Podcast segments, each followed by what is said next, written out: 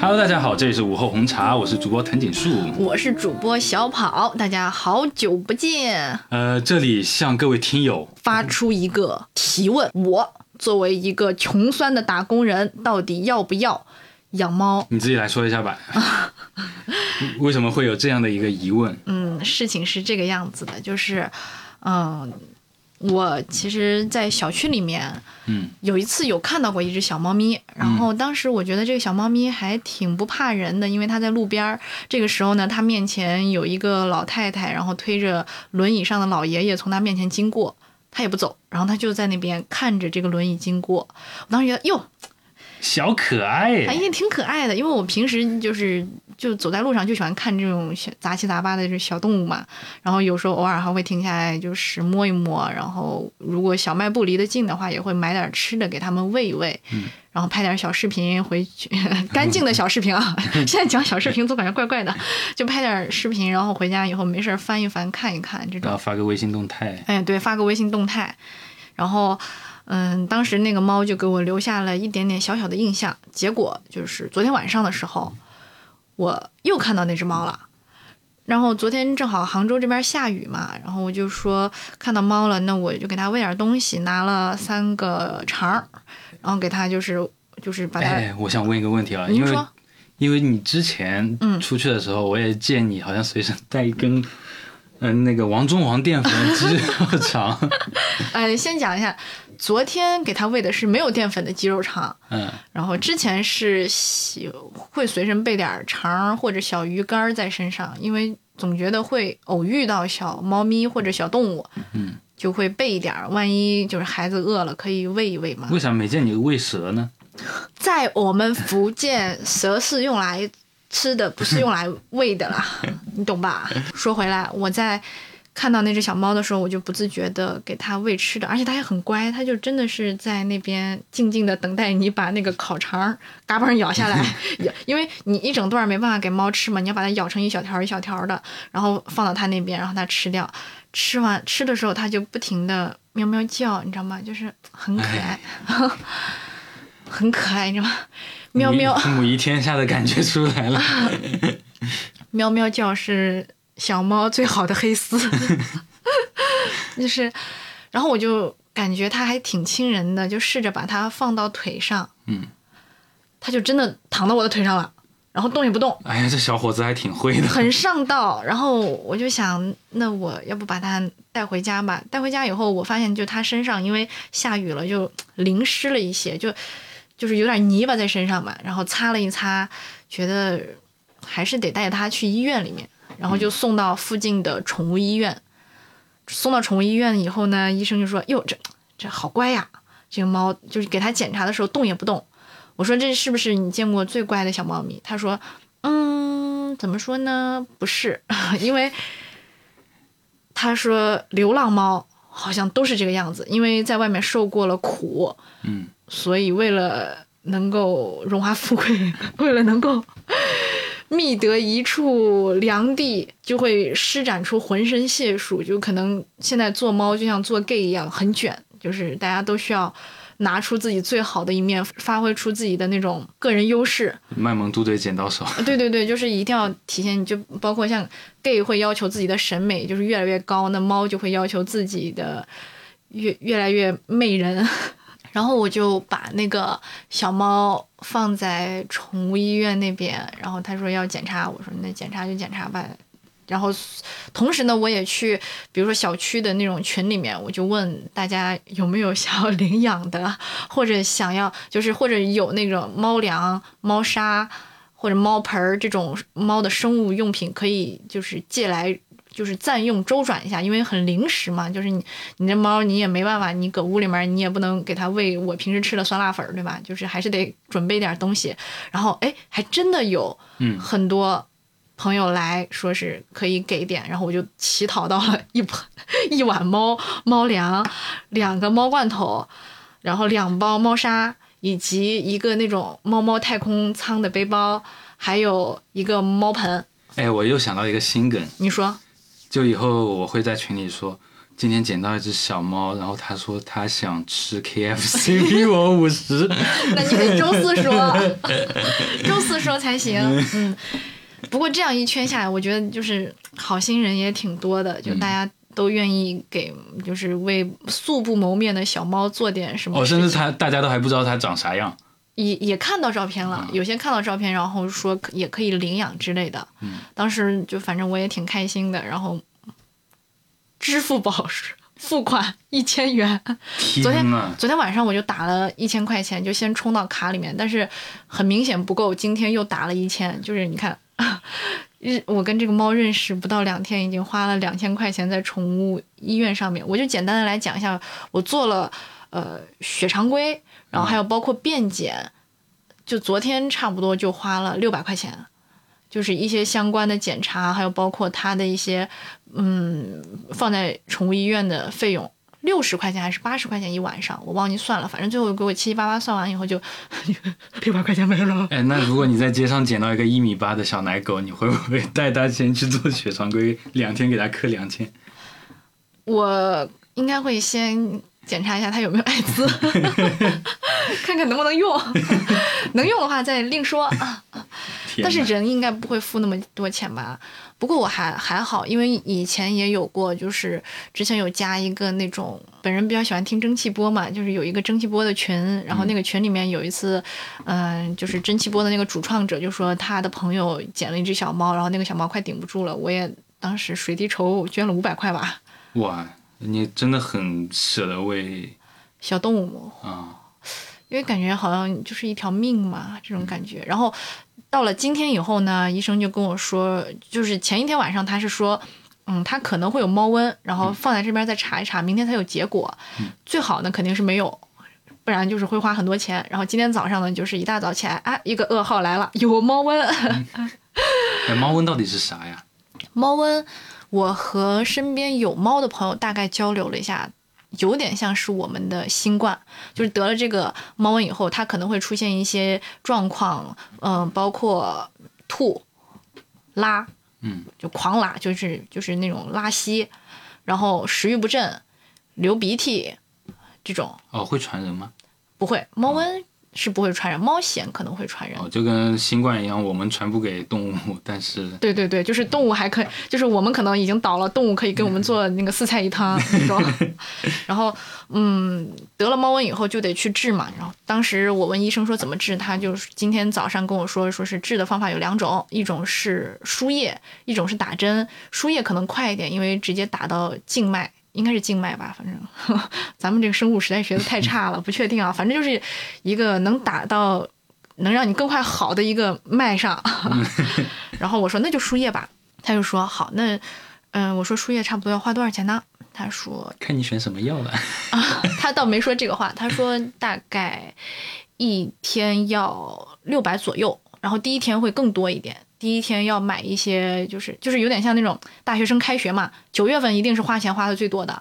因为你九月份要买很多行李那些杂七杂八的，然后到后面的话每个月就一千五嘛。哎，我我再问你一下，你有没有嗯打开大众点评比一下价格？没有，我当时选择这家宠物店就是选它比你近，对，选一个最近的，然后就去了。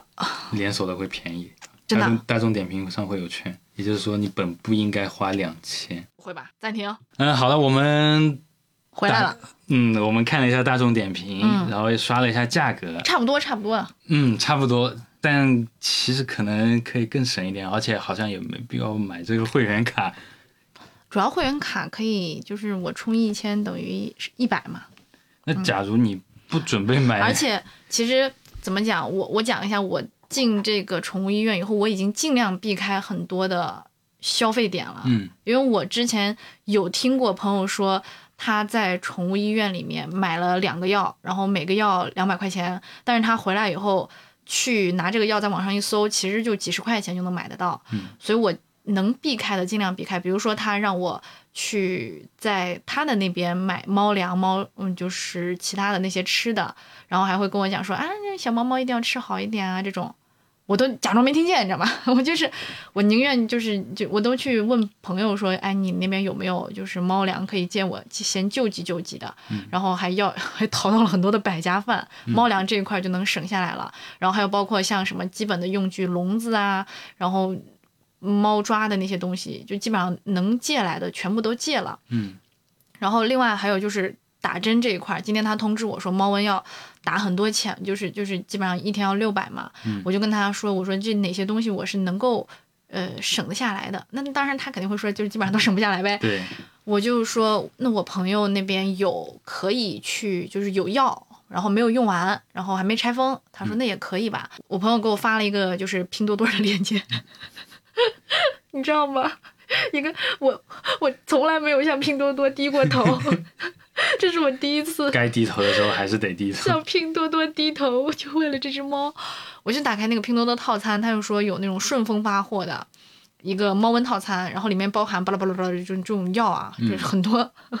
我这辈子都不会再看到的这些药。然后我我就拿着这些药，我就去问他说这些药能不能行？他就在大概八种里面给我选了其中的三种，他说这三种你是可以拿过来，然后我这边给你打掉，你就不用再去花那么多钱的。然后我又去拼多多那边全方位比价， 我今天一天都在忙比价这，就一下午都在忙比价这个事情，就选最便宜的药买。哎，我觉得他这个嗯宠物医院的感觉就是谢绝酒水自带， 对，然后我还就是尽量选就是那种能发顺丰的，就尽快送到，嗯哪怕加一点邮费，因为我算了一下，就是单盒然后加邮费。都比在宠物医院便宜， 所以我选择让猫再等等。但是我买的时候，其实我也心里面也很焦虑，然后会想着说，万一就是猫就这几天挺不过去怎么办？就是所以都全部让它加那种加急大顺丰，就以顺丰也分陆运和空运嘛，嗯就是以分十八和二十三这两档。那我肯定是二十三这个档。哎，他的状态真的有那么差吗？它其实我个人感觉它没有什么太大的问题。当然我是门外汉，我自己看来就是说这个猫它很健康， 就我自己感觉很健康，唯一就是有点脏。嗯但是他们会说说是可能有那个猫瘟，但是呃从它拉的粑粑这块来看，我也觉得就是没啥太大的问题。然后它胃口也挺好的，今天嘎嘎吃吃贼多，那我感觉好像 你好像被骗了是吧？真的被骗。呃但是它妈妈，你给我注射这些东西是啥？但是再再打嘛，再再治，我想着那看看总比不看好。当时他说的很严重，就是说那种你这五天一定要留院观察，如果你不留院观察的话，它很很容易危险。当然你也可以在家里面，但是你在家里面难免会交叉，就是可能会有感染的这个风险，而且。因为它要固定时间来医院去输液，所以比如说你不输液的时候，你就把它拿回家，那中间这个颠簸的过程，对于一个就是三四个月大的小猫来说，还是有一点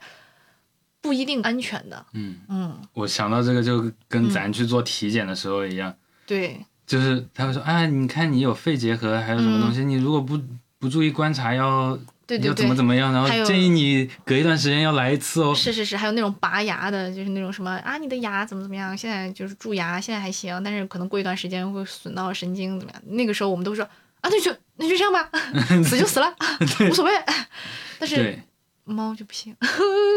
我爱它，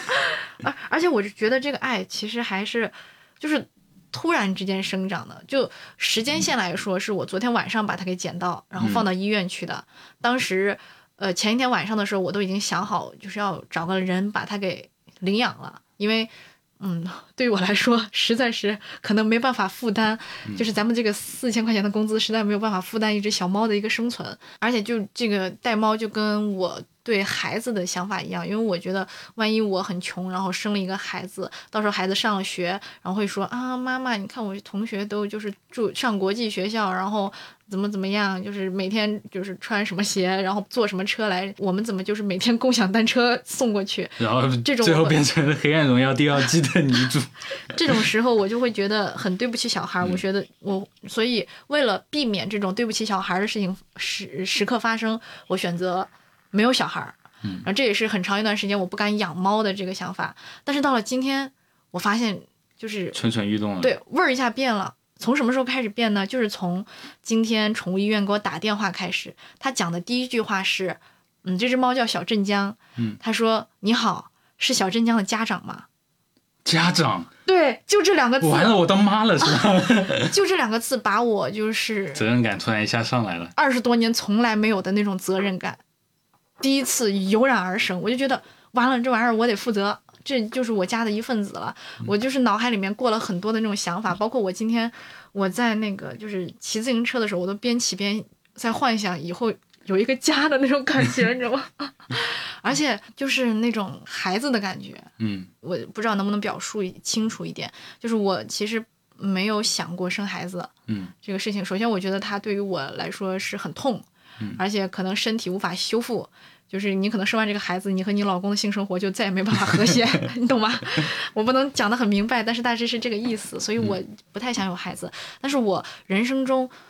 两次想要孩子，一次是我在看米兰昆德拉的一本书，嗯米兰昆德拉，首先大家都知道他是一个男性，嗯但是他写的是他在那本书里面写一个女性对于她的孩子的一些就是内心的一些憧憬。我一边看一边就是感觉，首先我很震撼，我觉得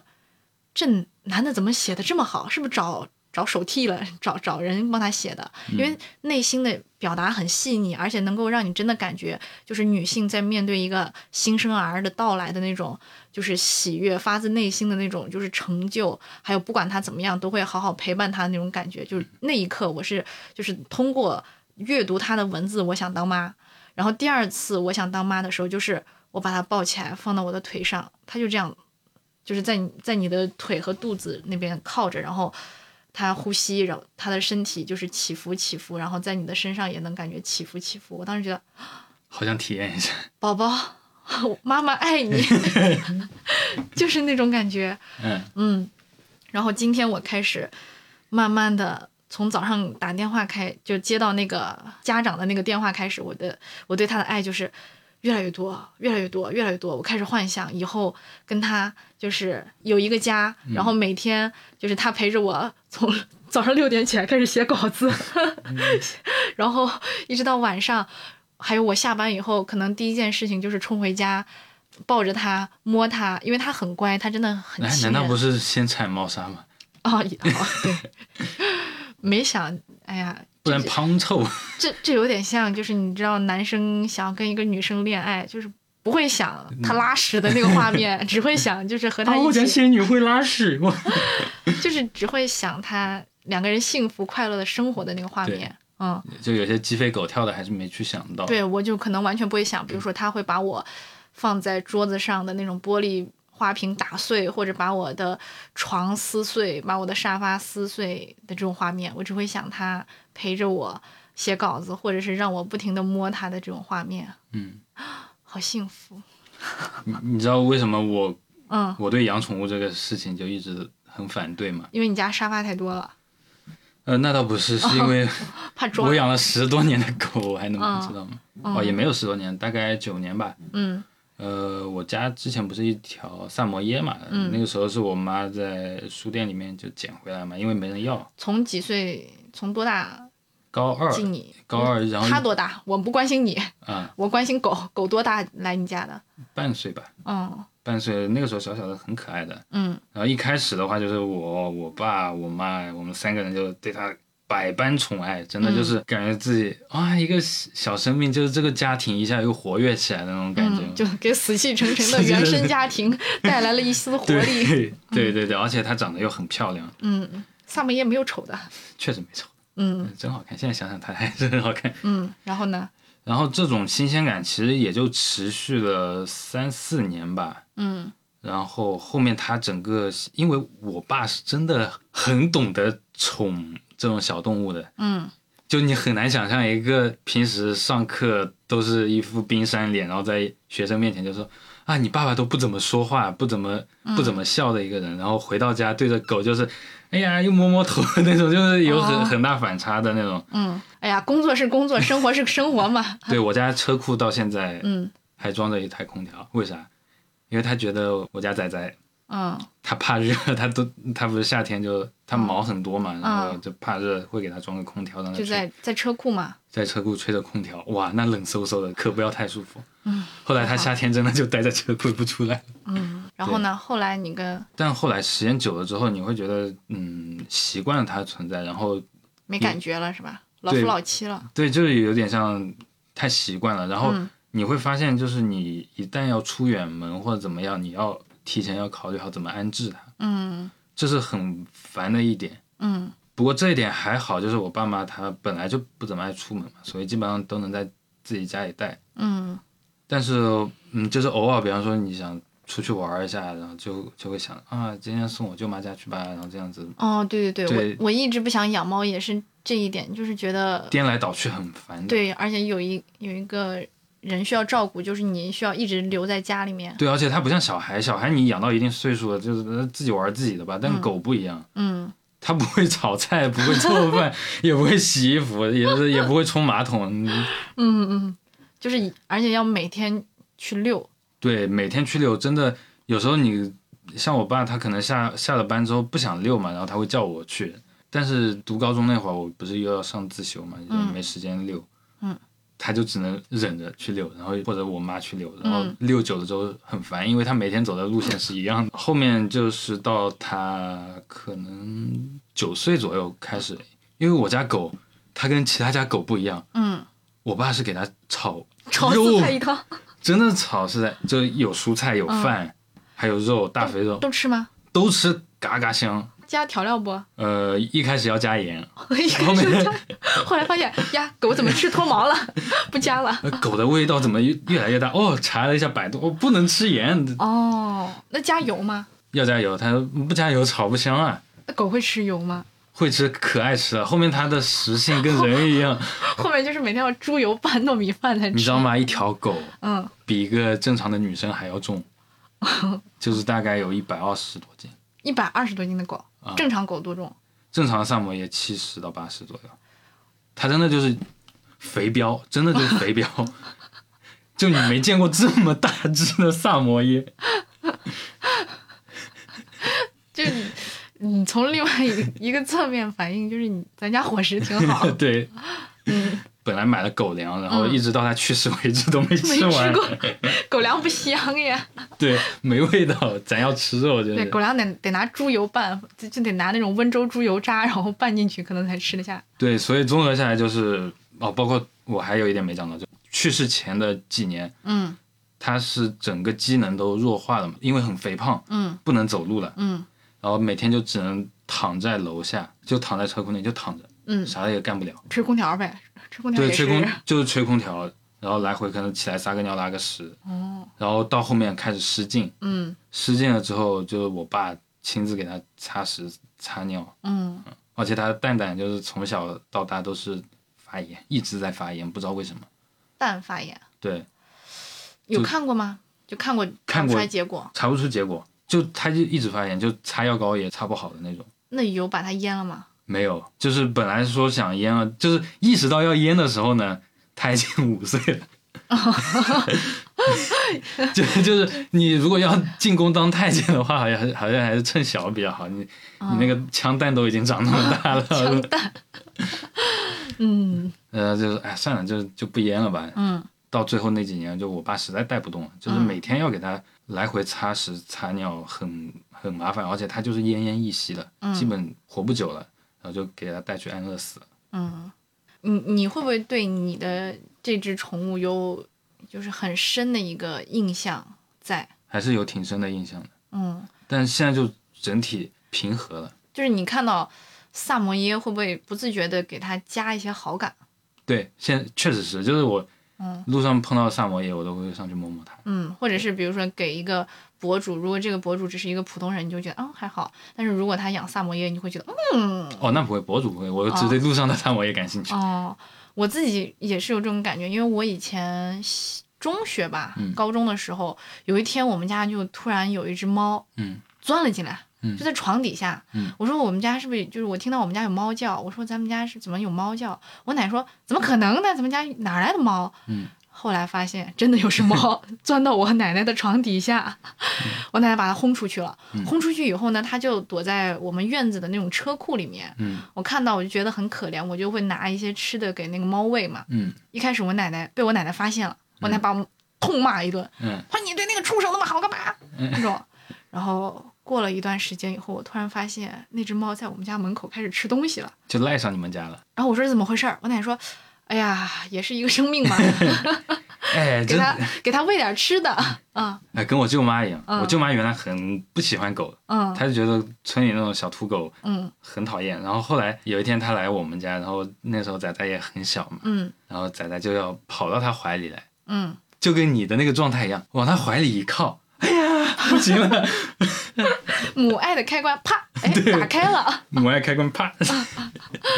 对，然后后来我发现我奶奶对那只猫越来越好了。嗯就那只猫，它跟我们家的状态不是说住在我们家，而是说它到了饭点儿，哎，它就会来我 哦，们家。这是食堂，啊， 对，哎，来食堂了，食堂打卡了。 啊然后我奶奶就会开始给它准备很多吃的，一开始是准备猫粮，嗯后来她我们我奶奶说买猫粮有点贵，我不知道她在哪儿买，反正她买到那种贵猫粮了，嗯她就说那还不如直接给它买买肉。 然后后来开始，我们家每天。吃午饭、晚饭的时候，都是我奶奶会先烧一锅水，给那个猫煮一些白肉，肉，不是白肉，是买那种猪肝儿，嗯，或者是比较便宜的那种猪哦，的、吃下水对对对，下水，因为对于就是一个普通家庭来说，就是还是得。啊，差球不多对，了，差差不多差不多，给它会烧一整锅，就是虽然是下水，但是有好几斤，足够你小子吃了。上流猫吃下水，然后就每顿先做下水，做完下水给猫就是倒到盆里面，它吃了以后，好了，现在开始煮饭了。 就是啊我有有一个仪式感，啊， 是吧，对，就是我们家就是猫先吃，猫吃完以后我再吃，而且那只猫很特别，那只猫是一只纯白色的猫，嗯它的眼睛一只眼睛是白色，一只眼睛是蓝色的。我记得我刚加异嗯色你，瞳吗？嗯、对对，我刚加你微信的时候，我们是不是有聊过这个话题？就是大概有聊过宠物这个话题，你给我看了你的萨摩耶，然后我可嗯能会给你讲到我的猫吧，哎，就刚刚开始不熟都会这样子嘛，哦就是浅浅的聊一下，大家都有的这种东西嘛。嗯聊一些不痛不痒的，啊，对，不痛不痒的哈，然后哈哈几句过去了嘛。但是那个猫后来给我印象很深刻，就是我看到那种异瞳的猫，我都会对它很有好感。就是比如说，就是在路上如果看到异瞳的猫的话，就会觉得很亲切，就是那种，就是说一个眼睛黄色，一个眼睛蓝色的。包括像其实那种猫宠物博主很多很多嘛，但是我唯一关注的就是那种异瞳的博主，我会点关注，然后其他的就是白嫖，看一下，哎，过去了，爽了啊，不舒服，嗯，过去了。但是异瞳的博主我就会关注一下，狠狠关注。嗯，因为就是在找补一种曾经的爱，哎，我对异色瞳也很感兴趣，嗯，因为我想看他哪只眼睛是瞎的。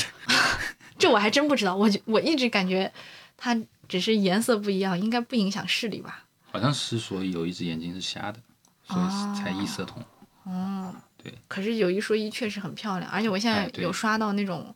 有一些女生她会戴两只眼睛不一样的美瞳，嗯，而且我自己也想试一下，我感觉还蛮有哎呀，意思可是您的眼睛已经废了啊呢，本人已经得这个重症角膜炎， 啊已经嗯晚期了，晚期期了，，晚期了，啊不能刷抖音了，再见已。经 眼癌了，算是。嗯，然后说回到现在这只猫，我在来录电台之前，我先去看它，我去看它，然后这次就把那些什么猫的罐头啊，还有吃的给它拿了过去。它一我一打开那个门，它开始对我喵喵叫，什么？它在那个笼子里面，然后隔离室里面，隔离室的笼子里，然后在那里面喵喵叫， 哇，受不了了，我晕倒，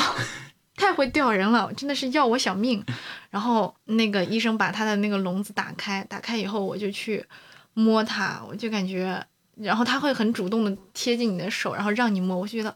哇，那种很舒服的感觉，嗯，可能猫瘾一下过足的那种感觉。哎，我我想问一下，你一个嗯回避型依恋能养好一只焦虑型依恋的猫吗？他 应该不懂这些学学术词儿吧？而且怎么说呢，就是他真的会很主动，就是你去摸它，然后它就会很主动的让你摸。嗯摸完以后，如果你的手离开了，它就会赶紧来找你的手，嗯然后让你继续摸。我在摸它的时候，我在那个隔离室里面一个人，我流了眼泪，你知道吗？就是啊，你来之前还流流眼泪了，我哭了，我就是觉得好幸福哦，这辈子能遇到一只猫。 我我前几天正好看了那个《铃芽之旅》，《嗯铃芽之旅》里面就是那个男主，他就是一开始捐躯了嘛，嗯，捐躯了以后，嗯，女主又去找他，然后已经变成了一个石头了，嗯，然后他说他遇到女主以后，第一次有想要好好为了她活下去的那种感觉。我当时看的时候，我想。有病吧这人，这怎么就就是整这出呢？而且我我仔细想一下，我好像从来没有那种就是一定要为了谁活下去的感觉。但是，今天为了这只猫，哎，本人就是《铃芽之旅》男主了， 我就是要为你狠狠活下去。哎，而且你俩调性还挺像的，就是嗯刚认识一个、啊一个另外一个生物没多久，突然就建立了很深厚的感情，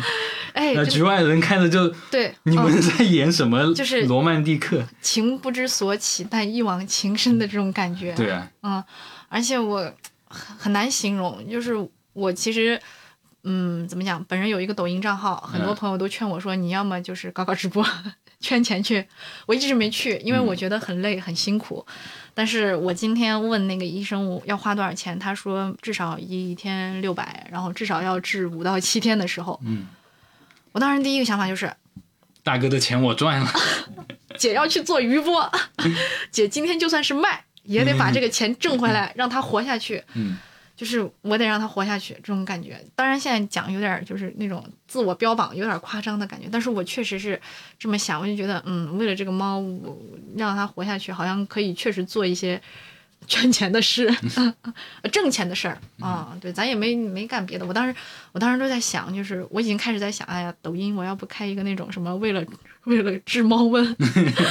的余波。谢呃，可能真的谢谢啊 谢谢小水杯，或者是搞一个 水滴筹，筹点钱，让它就是健康的活下去，这种感觉。不过也没那么严重啊嗯了，这只小猫，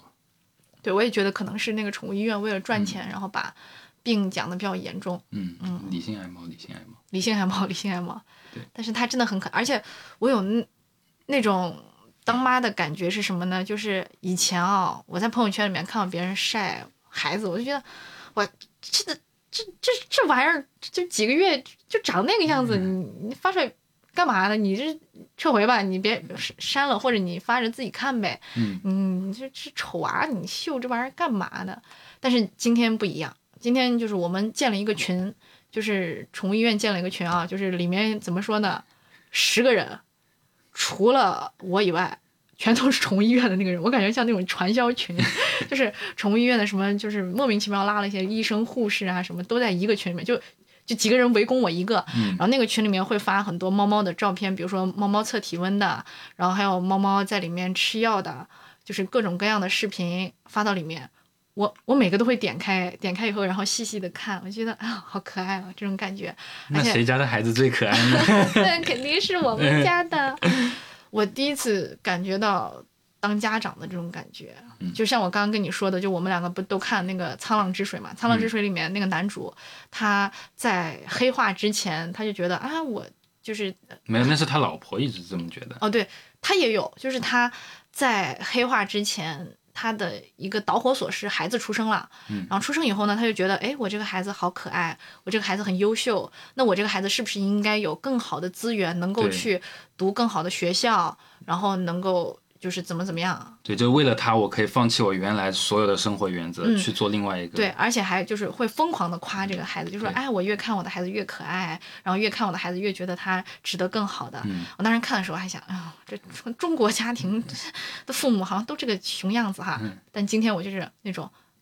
啊，好像我们宝宝老娘就是啊对，确实应该吃一些好的猫粮。哎呀，好像我们的宝宝就是确实应该再打点那种稍微好一点的药。哎呀，我们的谁说我家猫是串串？ 对，而且我还会把我的那个猫的视频给我的每一个同事看，就那种啊，我昨天捡了个猫，但是它真的贼可爱，贼可爱。然后我就每个同事，哎，你看一下，你看完啊啊，下一个，下一个看一下，下一个看完了，哎，你再看看，你再看看。而且看完以后还有那种怎么样，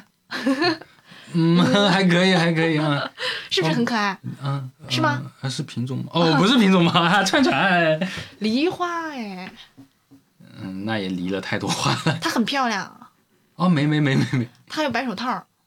啊、有白手套，有，在一个已经不讲武德的母亲面前，啊会真的就是那种，就是非要就我就像那种普通的中国家庭一样，拿着那种自己丑丑的婴儿的照片，然后到处秀，到处展示，或者，哎，如果这个猫要不是现在是在宠物医院，如果是在我家里住着，我可能会一天发十个九宫格的那种朋友圈， 猫的不同角度展示一圈。 哎，但是我其实对流浪猫吧，嗯，现在可能更多的是一种讨厌之心吧。因为你被它骚扰，是的，我们最近被小野猫给骚扰了嘛。嗯隔壁的阿姨说，就是有一只野猫，嗯老是往我们大门旁边那个电井里面钻嘛，因为里面堆了一些我们两家的一些杂物嘛。嗯，然后那只猫就往里面窜来窜去，就阿姨很怕它在里面撒尿啊或者拉屎之类的。嗯，前两天她说那只小猫可能隔一个小时就要上来一次，然后被他们家就是他叔就是叔叔嘛，嗯，赶走，嗯然后立马又过来。嗯当时阿姨就说：“哎，会不会在里面生娃了嗯，？”然后打开一看，哎，真的在里面生娃了。哎呦，然后他就把小娃娃叼走之后，就再也没上来过了。其实我还挺疑惑的，嗯，因为你们家这个楼层属实是有点高，但它你是坐了电梯还是怎么着？他就是从那个消防通道往上走的他爬了十几层，啊，这女的真牛逼，为母则刚。跟我一样为母则刚。 而且呃，在此之前，其实我也跟你讲过嘛，嗯，就是有一只猫，老在你的尿那个脚垫上尿。对，拉屎尿。有一次我说，哎，怎么总感觉有个地方很臭？嗯然后感觉好像是在门口，嗯然后一推开门，你知道吗？嗯，就是我门推开的瞬间，我发现我家的踩脚垫上一拖把把。好像有人在写书法。 然后胖臭，真的是胖臭，我靠，不对劲。嗯然后就开始往把那个门缝那里擦了一遍又一遍，然后什么花露水、香水，我我全往里面嗯，喷，还是没用，就是它那个臭哦味对，猫的那个粑粑确实是有点带劲儿的。很带劲儿，就过了一个星期嗯才好转一点。嗯，然后后面这块垫子真的洗不得了，已经、嗯就太脏了。你还然后尝试洗过？有这个冲动，但是实在没法洗，然后我就后面拿去甩了嘛，嗯买了一块新垫子，嗯，结果消停了两个星期，有。又来撒尿了。嗯撒尿之后，你就根本搞不清楚这块垫子哪里撒的尿。嗯然后我就把这块垫子洗了，嗯然后晒一晒，把味道散了，大概也是一个多星期才消停。嗯后来又过了两周，嗯，又来拉屎。它这个作息还挺规律的，有一说一，就是它每隔两周然后来。对，差不多就两周时间，哇，那个时候我就真的火大，我所以现在你家门口就没有店儿了。对没没地儿了，嗯，然后也没有猫来骚扰，那那相安无哦事算了。是，我对流浪猫的感情还好哎，我基本上见到流浪猫，会先试试它亲不亲人，就比如说蹲下或者朝它招手，它会不会过来。如果是会过来的话，我一般会买点吃的给它随顺喂。在镇江那边。嗯，猫很多很多。镇江那个城市，它就随处可见流浪猫，嗯而且大部分流浪猫都还挺乖的。哦，所以它叫小 镇江，所以对，所以那只对，所以现在养的那只猫就叫小镇江，因为我我当时在镇江那边发现一只巨乖巨乖的猫在江边，然后它就是在那边，然后我在弄吃的，我要把那个火腿肠要撕开嘛，你知道，它帮你捡了。哎，没有，没有不是不是， 它要这么厉害，我就把它带回去了。就是你知道火腿肠它，我总感觉有点反人性化设计，就是你每次拆开要拆很久，嗯也不知道为什么，就是它一定要设计成那个样子。嗯反正我就在拆的时候呢，那只猫也不会就是像其他有些流浪猫一样，它就会站起来，呃就跳起来，然后会扒你。哦，因为急不可耐对，的急那不样。可耐，它就在那边静静的等着，嗯然后等我把它撕开，然后放到嘴边吃掉。会不会是它见的多了，很多人喂它火腿肠，它知道哦，拆这个东西，哦哎对呀它哎都呀想，哎，搞快点， 我也不催你了，你自己搞吧。你这扒拉完了，赶紧放我 嘴边儿，可能也是有这种想法。嗯然后它也会很乖的让你抱呀什么的，嗯所以那只猫在我心中是什么？就是就是全国第一好猫。嗯，李娜贝尔呢？林娜贝尔是狐狸哥啊哦， 嗯，烦。 啊啊！你真是直男， 你退出我们迪士尼界吧， 以后千万别去迪士尼了。啊，哭哭。然后那这只新买的猫就叫小镇江嘛，反嗯正说回来就是镇江嗯那边有很多让你体验喂流浪猫的这种乐趣的机会，我还在镇江那边待着，还挺快乐的。对，纽约、纽约时代广场喂鸽子，嗯，对对，我我就是在镇江喂喂流浪 猫。对镇江梁朝伟吧。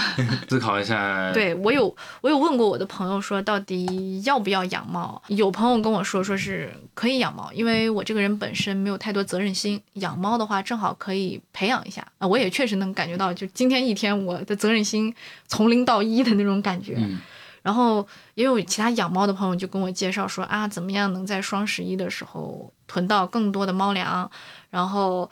呃，就是差不多能控制在一个月一百到两百块钱养猫，只要嗯猫不太生病的话，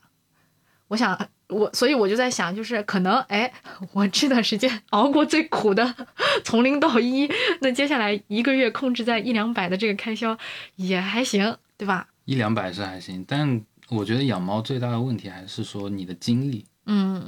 也是。尤其是你是一个很爱到处跑的人，对，我也在想这个问题，就是其实我很希望说，在我死之前，或者是在我年轻的时候，可以多逛点地方。那我至少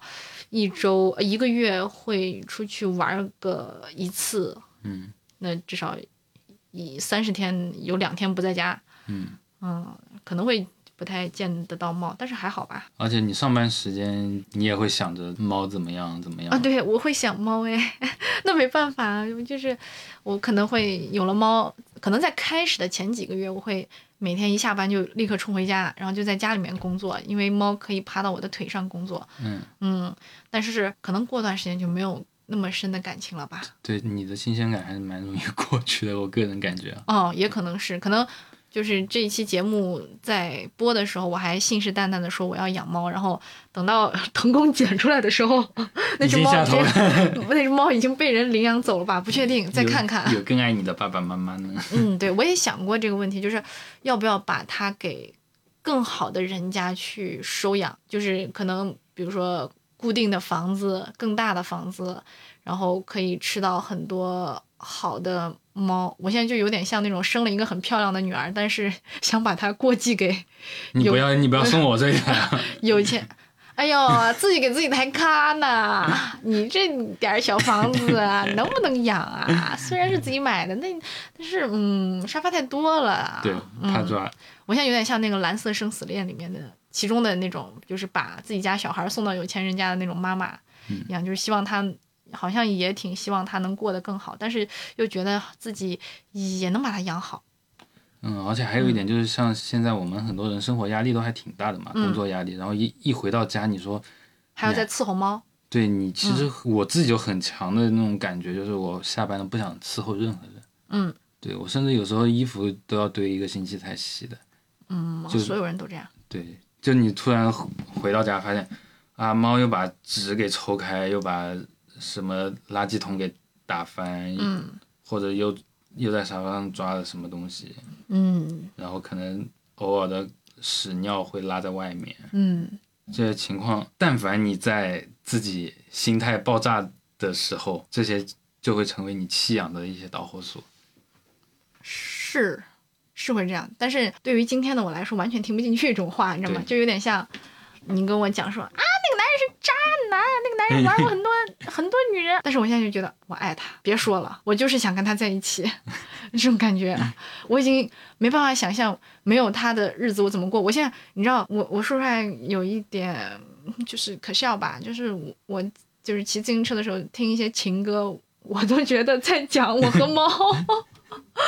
哦呃，就是有一些歌，就是那种什么，只有你能，就是就是只有你能不被时间打倒，嗯或者你是我就是永远的唯一。然后在你的心上 之类的。